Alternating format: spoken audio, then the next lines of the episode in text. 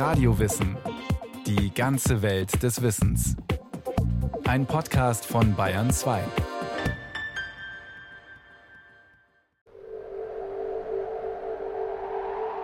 Der berühmte Film Vom Winde verweht hat ja quasi in Bayern gespielt während den Eiszeiten. Also wenn man an der Nordsee am Strand langläuft oder irgendwo anders am Meer und da geht eine richtig steife Brise, dann hat man ja so das Gefühl, man wird so gesandstrahlt. Das ist natürlich nicht nur Sand, sondern das ist ein Mischmasch eigentlich von Sand und Lebewesen. Ohne Wind wäre, glaube ich, das kann man ohne Übertreibung sagen, menschliches Leben in der Form, in der wir es heute haben, nicht denkbar. Wüsten im Sturm. Vom Winde verweht?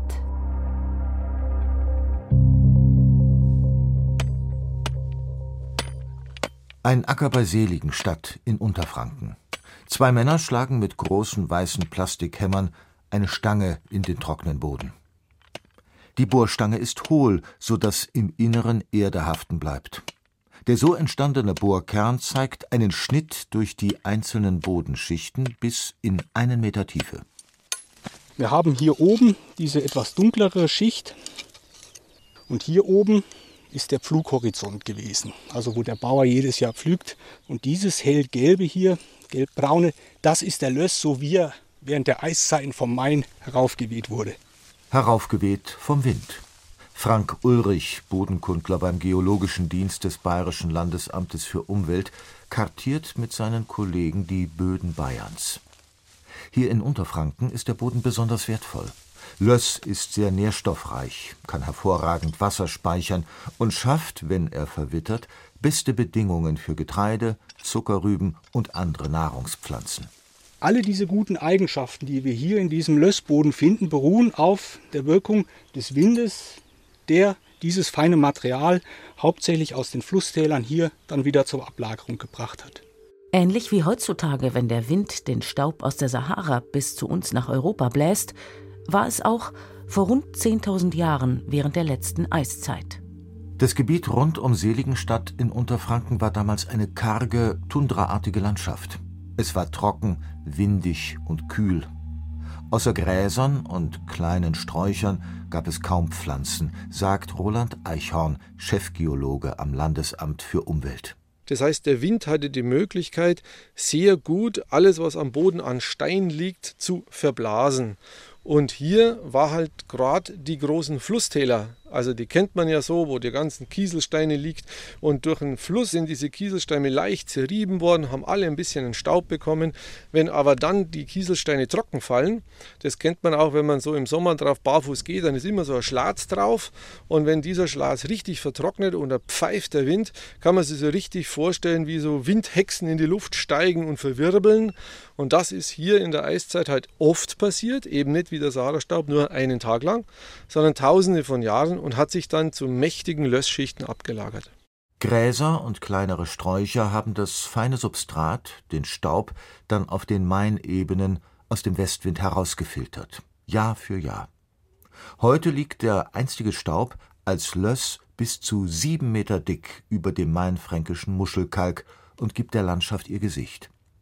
Direkt weil er die zerklüftete Muschelkalkoberfläche nivelliert hat, ganz einfach, weil er sich, ganz wie der Staub auf alten Holzböden, in den Furchen und Ritzen der Landschaft abgelagert hat und indirekt durch den Menschen. Das haben natürlich schon die Landwirte vor Urzeiten gemerkt. Und deswegen kann man sagen, hier, wo wir jetzt stehen, so in Unterfranken, in diesem Gäu-Ebene, da fällt auf, dass man weit und breit keinen Baum zum Beispiel sieht. Das hat damit zu tun, dass Bäume meistens dort gepflanzt wurden, wo der Boden nicht so ertragreich ist. Hier ist das Gegenteil der Fall. Man sieht keinen Baum, weil der Boden so gut ist. Deswegen hat der Landwirt natürlich gesagt, da baut er was an, was ihm sehr viel wichtiger ist. Und das ist typisch für diese Landschaft. Was der Wind in der Vergangenheit abgelagert hat, ist aber längst nicht nur jetzt und heute von Nutzen. Forscher erhoffen sich aus dem Löss auch Hinweise auf künftige Entwicklungen.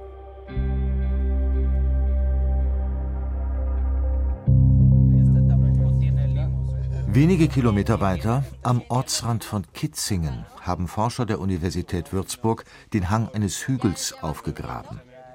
Um die offengelegte Erdwand, die Bodenschichten in verschiedenen Braun- und Beigetönen zeigt, scharen sich Wissenschaftler aus Russland, Mexiko und Deutschland. Sie alle nehmen an einer Exkursion der Uni Würzburg teil. And here I have the complete map of Bavaria. Birgit Terhorst, Würzburger Professorin für Geographie und Bodenkunde, hat auf der Erde eine große Bayernkarte ausgebreitet. And um, now we are in Kitzingen, we are in the Kuiper area, and here we have exactly in this area we have a lot of löss. Was der Wind hier in Unterfranken vor Urzeiten angeweht hat, ist heute von internationalem Interesse. Denn aus den offengelegten Bodenschichten können Geologen Rückschlüsse auf das Klima ziehen. Der rotbraune Boden repräsentiert ein Waldklima, ein ehemaliges. Der dunkelbraune bis schwarze Boden ein ehemaliges Steppenklima, wie heute in den russischen Steppen ist. Und dann haben wir noch so einen hellbraunen Boden, der repräsentiert ein Klima, wie man das in den borealen Klimazonen hat, Taiga. Und dazwischen diese hellen Bereiche, das ist der eigentliche Löss. Und da ist es sehr kalt. Also hell bedeutet eigentlich kalt und sehr trocken. Der Staub, den der Wind vor Tausenden von Jahren gebracht hat, dient den Forschern heute quasi als eine Art Archiv, mit dessen Hilfe sie Klima- und Landschaftsveränderungen der Vergangenheit analysieren können. Auf dieser Grundlage wollen die Würzburger Forscher zukünftige Veränderungen prognostizieren und herausfinden, was dadurch ausgelöst werden könnte. Etwa was passiert, wenn das Klima sich weiter erwärmt. Schon vor der Analyse der Bodenproben im Labor steht für Bodenkundlerin Birgit Terhorst fest, was der Wind scheinbar mühelos herbeigeweht hat, muss der Mensch bewusst bewahren und schützen. Unser heutiger moderner Boden an der Oberfläche, der hat sich in den letzten 10.000 Jahren entwickelt. Wenn der jetzt erodiert wird und weggespült wird vom Acker beispielsweise, dann ist der auch weg, unwiederbringlich. Der ist dann nicht mehr da und das ist ein totaler Verlust und wir könnten das nicht mehr ersetzen und auch nicht rekonstruieren oder einen neuen Boden zusammenbauen und das geht nicht. Sondern das ist unwiederbringlich verloren. Das muss man auch mal sagen. 10.000 Jahre innerhalb kürzester Zeit dann verschwunden, vom Winde verweht. Flaute unerwünscht. Windig mit Aussicht auf Fortpflanzung. Spaziergang im ökologisch-botanischen Garten Bayreuth. Vögel zwitschern, Bienen summen, Gärtner gehen ihrer Arbeit nach. Dort wird ein Weg gehakt, dort Laub und frisch geschnittenes Gras weggefahren. Es weht ein laues Lüftchen. Direktor Gregor Aas macht an einer schattigen Wegbiegung Halt. Ja, wir stehen hier gerade in unserer nacheiszeitlichen Wiederbewaldung im Botanischen Garten und da sind zwei prominente Vertreter, die windbestäubt sind. Einmal die Kiefer, die gerade heuer in diesem Frühjahr sehr, sehr stark geblüht hat, sodass es zu diesem sogenannten Schwefelregen kam, also große Mengen Pollen, die in die Luft äh, abgegeben wurden. Ein ganz prominenter Vertreter der windbestäubten Arten. Und unter den Laubbäumen eine Art, die hier ganz prominent ist. Das ist die Birke, die ebenfalls in großen Mengen und fast jedes Jahr viele, viele Pollen produziert im zeitigen Frühjahr, die dann bei entsprechenden Windbedingungen aus sehr, sehr weit verfrachtet werden können. Das gleiche gilt für den Samen der Birke. Gregor Aas, der Direktor des Geologisch-Botanischen Gartens in Bayreuth, demonstriert die Flugfähigkeit. Das wären also diese fast reifen Fruchtstände der Birke, solche ja, Würstchen. Und wenn man die jetzt auseinander macht, sind hier die winzig kleinen Samen, die so ausschauen wie Schmetterlinge in der Mitte der Fruchtkörper und links und rechts, wie bei einem Schmetterling, ein kleiner Fruchtflügel. Und wenn man das Ganze jetzt hoch in die Luft wirft, kann man sehr schön sehen, wie selbst bei diesem relativ geringen Wind die Sachen doch relativ weit fliegen. Und da kann man sich auch vorstellen, wenn dann so ein bisschen Thermik kommt, gerade in den höheren Luftschichten, dann kommen die in einen Bereich, wo der Wind die wirklich viele hundert Meter bis zu einige Kilometer verfrachten kann, was für die Pflanze ganz entscheidend ist, weil sie neue Lebensräume besiedeln kann. Eine erfolgreiche Strategie, die unsere Landschaft geprägt hat. In der letzten Eiszeit war Mitteleuropa, bis auf wenige Ausnahmen, baum- und waldfrei. Überwintert hatten die Baumarten meist im Süden. Erst nachdem die Gletscher geschmolzen waren und es auch in den eisfreien, aber tundra- und steppenartigen Regionen wieder wärmer wurde, konnten die Bäume zurückwandern.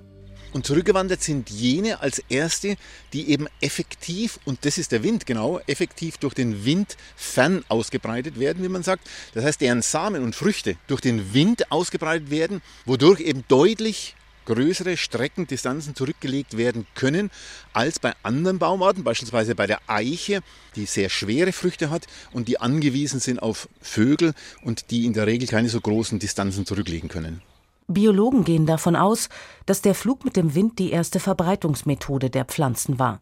Schon Farne und Moose als primitive Pflanzen haben vor Urzeiten darauf gesetzt, ihre Sporen dem Wind anzuvertrauen.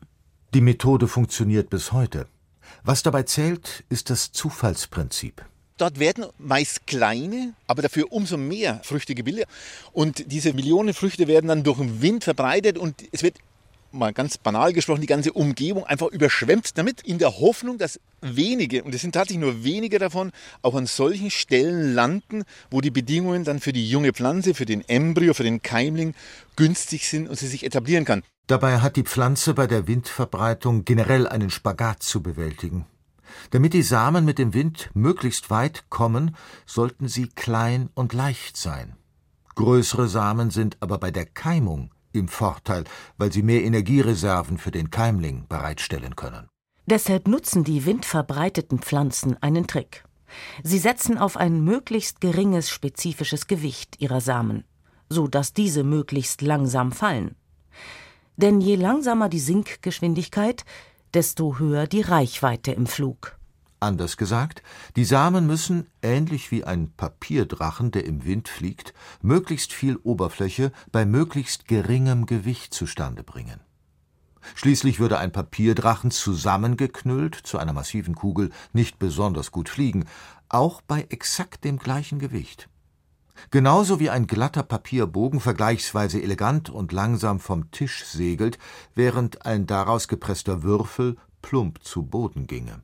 Die Birke erreicht die langsame Sinkgeschwindigkeit ihrer Früchte durch die feinen, schier durchsichtigen Flügel rund um den Samen. Sie bieten dem Wind relativ viel Angriffsfläche, wiegen dabei selbst aber kaum etwas.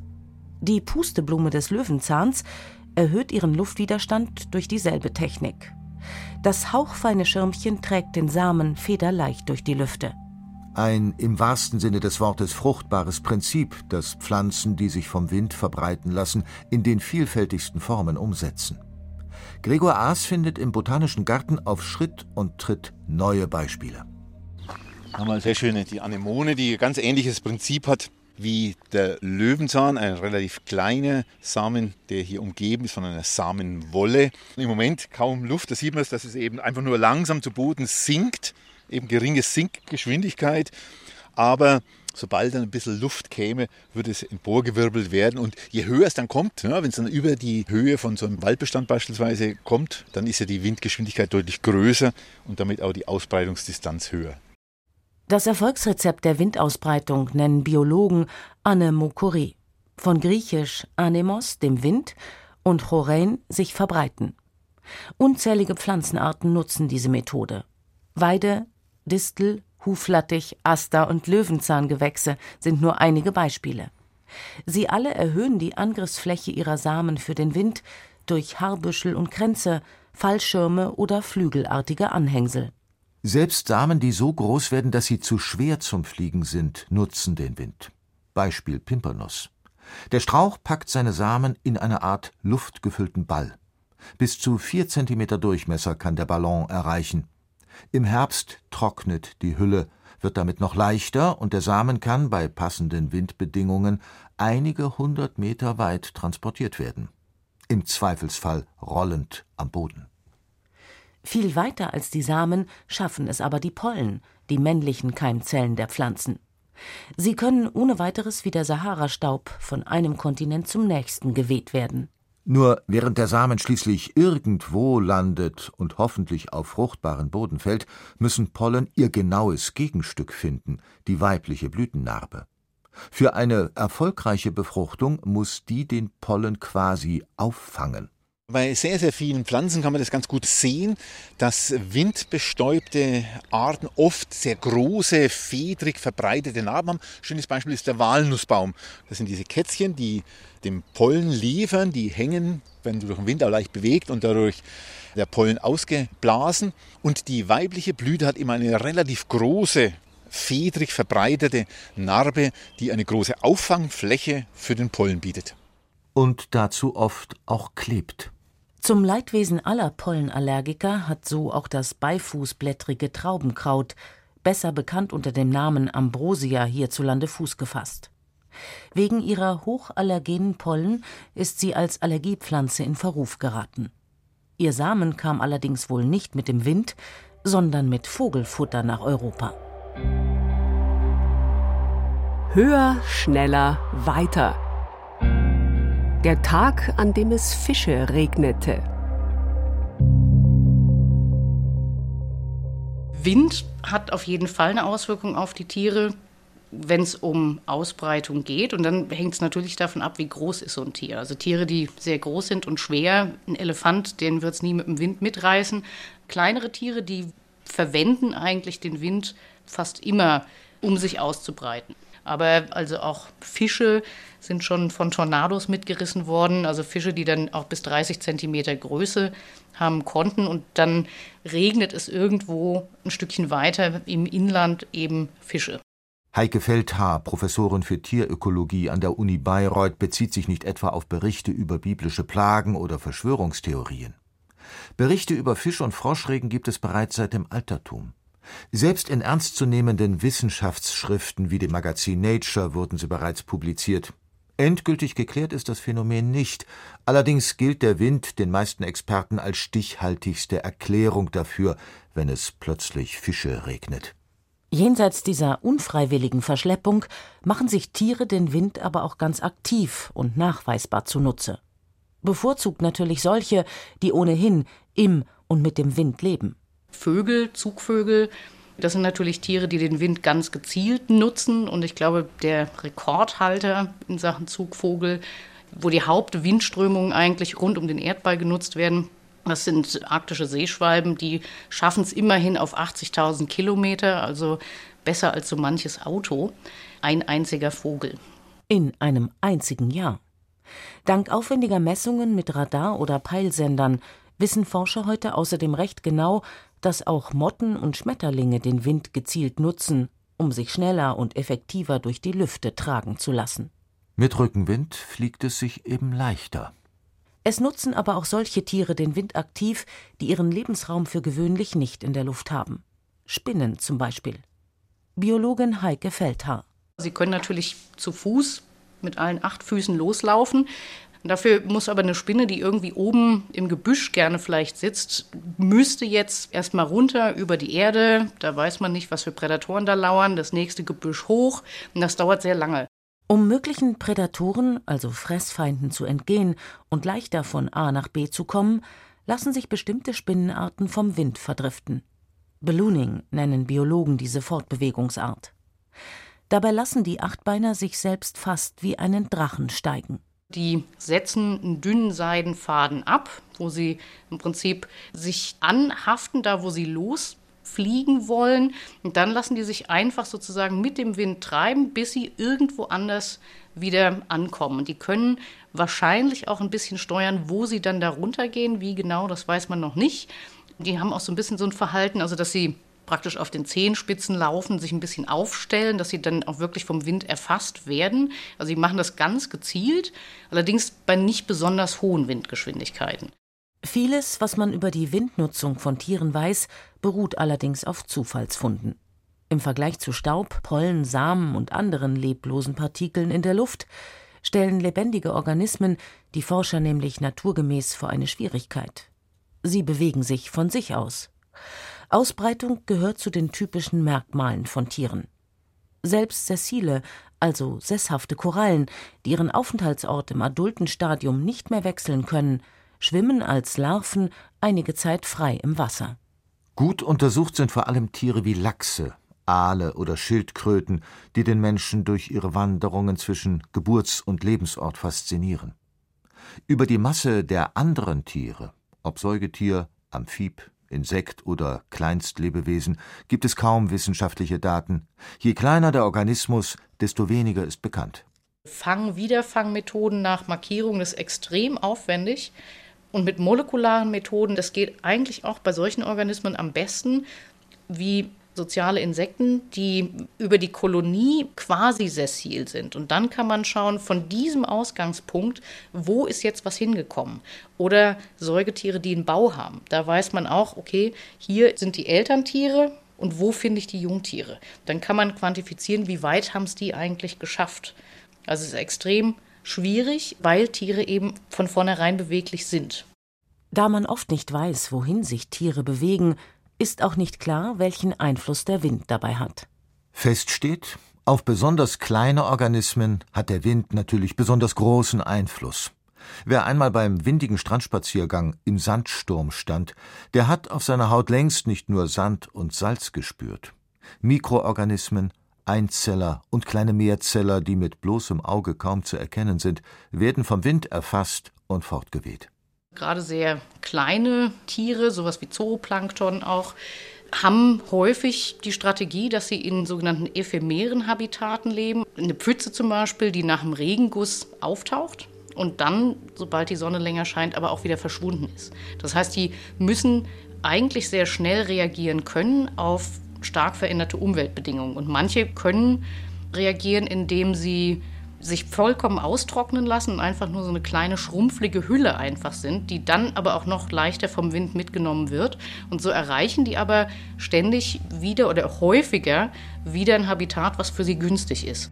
Dass diese Organismen über Jahrmillionen oder sogar Milliarden von Jahren auf der Erde überlebt haben, gibt der Strategie durchaus recht.